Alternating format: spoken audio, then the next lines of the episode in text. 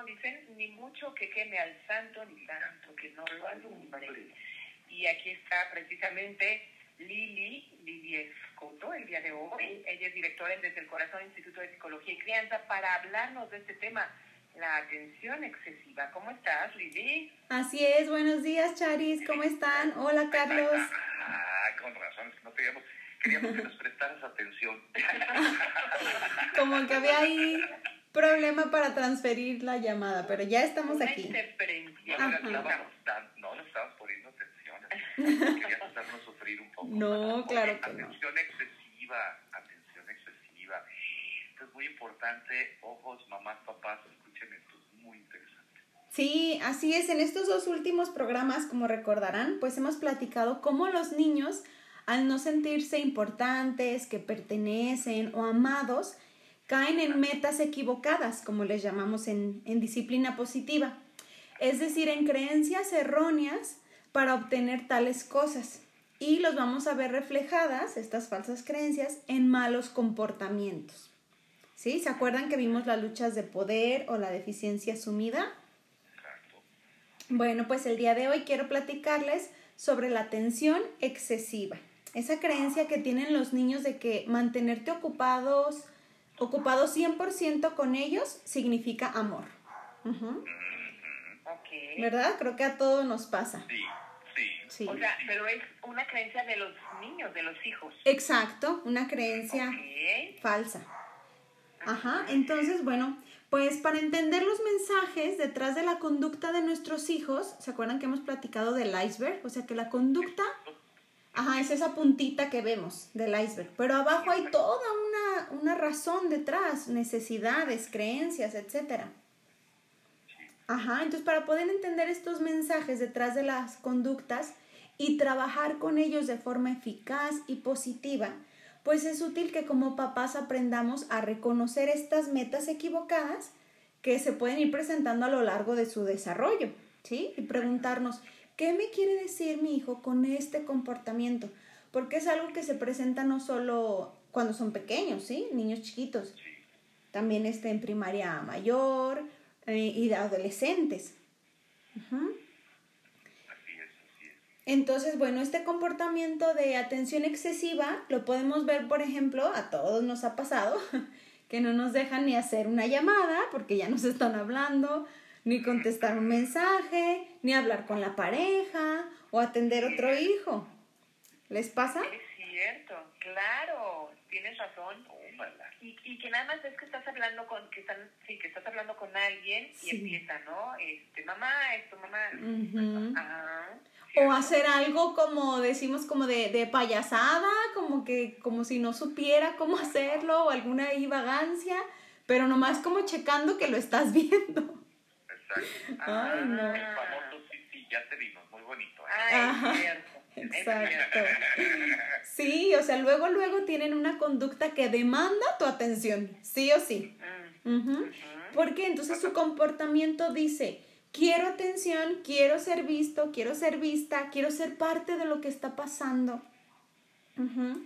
Porque ellos creen que pertenecen o importan solo cuando están siendo eh, atendidos o mamá o papá están ocupados con ellos. Ok. Tómala. Qué duro es esto. Pasa mucho sobre todo en los hijos que son hijos únicos. ¿verdad? Oh, sí, yo sí. Sí, Sí, sí, recordarán. ¿eh? Sí. También tú, Carlos, ¿verdad? Sí, sí. Tienes yo uno. Tengo, ese, tengo uno solo y, Sí. y es más, más fácil, más común también yo. Ajá.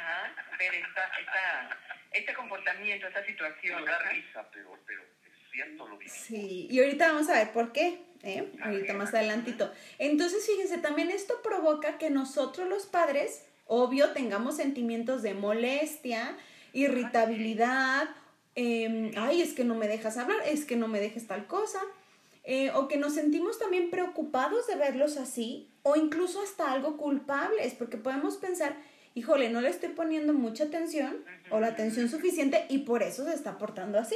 Por eso está así. Ajá. Entonces, identificar nuestros sentimientos como adulto, fíjense, es súper importante porque son la primera pista que nos dice qué está pasando detrás del comportamiento de ellos. Ajá. Por eso también hablamos mucho en disciplina positiva sobre inteligencia emocional, sobre las emociones y todo esto. Claro. Ujú. Ok. Y bueno, entonces nosotros nos sentimos a veces hasta, pues hasta frustrados, ¿no? De que ¿por qué no me deja hablar? ¿Por qué no me deja estar con otras personas? ¿Por qué no me deja ni entrar al baño? Ajá. Así es. Y, y los niños que tienen esta idea equivocada de atención excesiva, realmente logran mantener a los adultos ocupados con ellos la mayor parte del tiempo. Entonces reforzamos. Exacto, sí, y reforzamos la conducta. Son aquellos niños que necesitan atención, que les hagan, que les resuelvan las cosas, incluso aquellas que ya pueden hacer por ellos mismos, ¿sí? Sí. Pero puede también ser que no siempre busquen esa atención de manera positiva y es cuando nos sacan así como que de nuestras casillas porque caen en comportamientos pues disruptivos o, o que ya no nos gustan. Ujú. Claro. Y fíjense qué pasa, o sea, es normal que les recordemos algo que ya pueden hacer, por ejemplo, de que, a ver, ¿por qué necesitas ayuda si ya sabes abrocharte las, amarrarte las agujetas, por ejemplo? O que les llamemos la atención de que están haciendo algo inde- indebido, o haces algo por él rápidamente y paran un momento, es normal, pero ellos vuelven a descubrir otro comportamiento similar que de todas maneras te tenga ahí con la atención al 100. Ah, ok, como dicen, este ya no me funcionó, voy a ver. Sí, otra. Ajá. Entonces, eso para nosotros los adultos es otra señal de que sigue con esa creencia errónea, de que solo así pertenece y es la manera de sentirse importante. Ujú, O sea, cree que la única manera que puede ser tomado en cuenta o pertenecer es manteniendo a los demás ocupados con ellos, con él, con ella, o recibir este mm, servicio especial. Ujú. Y también aquí lo, lo delicado es que ellos pueden incluso estar dispuestos a aceptar cualquier tipo de atención, incluso la negativa. O sea, como ese dicho que, que pues dice, mejor como, como lo malo, algo feo, desagradable, a nada. ¿Sí? O sea, los regaños, sí, llamada de atención, los sermones, incluso nalgadas, o que les peguen o algo así, pues es mejor de la nada, que la nada, ¿no? Aquellos niños que sí de verdad no, no están siendo atendidos. Y, y bueno, pues ojo aquí también, porque los niños pueden recibir una gran cantidad de atención de parte de los adultos, y eso está bien, claro. Pero cuando mm, algo pasa que desviamos la atención, aunque sea momentáneamente, como decíamos, con una llamada o con una conversación con otro adulto, los niños pueden percibir, como decíamos, más fácil los hijos únicos, los niños perciben esto como una pérdida, ¿sí? Y harán lo que sea para recuperarla. Entonces no es necesariamente cierto, porque eso también quiero que tengan ojo, que un niño con este objetivo de atención excesiva es porque mm, no está recibiendo suficiente atención, ¿sí? O sea, puede ser que está recibiendo tanta que haya creado esta necesidad de trato especial todo el tiempo. Seguir así, ajá. Exacto. Entonces cuando no se la ponen es como, "¡Ah! algo está mal, algo me falta, ¿no? Ajá. Entonces la atención Sí. se convierte como si fuera esa medida de amor y hay que sacarlos de ahí, o sea, de esa creencia equivocada. No es la única manera. Ah. Sí, Carla. No, a mí también cuando lo preparé el tema dije, ay, sí. Sí. Totalmente. Todo, todo tal cual. Sí. Entonces, Y, eh, ajá, ajá. sí, dime, Adelante. No, digo, pues eh, tengo cinco puntos, cinco aspectos que quiero compartirles de cómo responder, ¿sí? Ok. ¿Qué, qué hacer? Pero no, no sé cómo estamos de tiempo o lo dejamos para el otro martes. ¿Podemos que nos den las cinco, Isra, o, o lo dejamos para el próximo?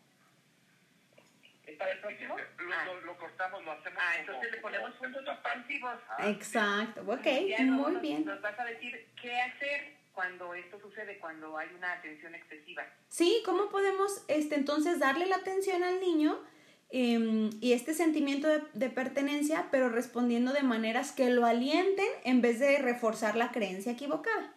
¿Sí? Ok. Lo vemos el siguiente martes. Sí, Sí. yo me quedé mudo. Yo me quedé mudo. Yo creo que muchos de ustedes en casa se van a ver reflejados con esta situación. La próxima semana vamos a ver. Vamos a continuar, continuará. Continuará.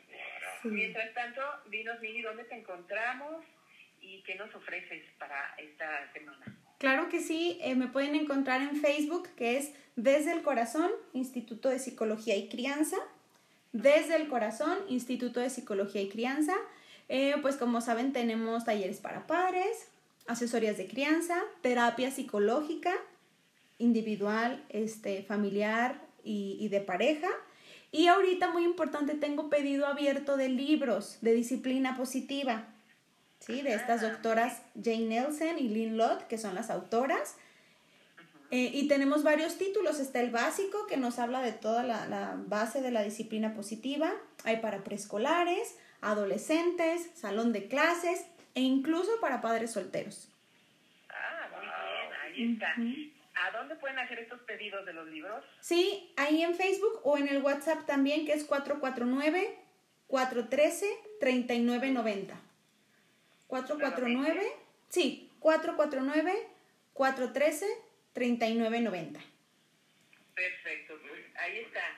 Pues como siempre, gracias Lili, excelentes temas los que nos traes y hoy, pues por supuesto, no fue la excepción, atención excesiva y vamos a continuar con él, así que Así es. pendiente, mientras tanto hay que identificar estos comportamientos de nuestros hijos y ver si eh, están en este en este caso, ¿verdad? Ajá. También ver qué podemos hacer nosotros los papás, eso va a quedar pendiente. Así es, muchísimas gracias chicos, les mando un abrazo, que tengan un excelente día. Igualmente, Gracias, Lili Soto, gracias, muchas gracias, un besote. Cuídate mucho y gracias.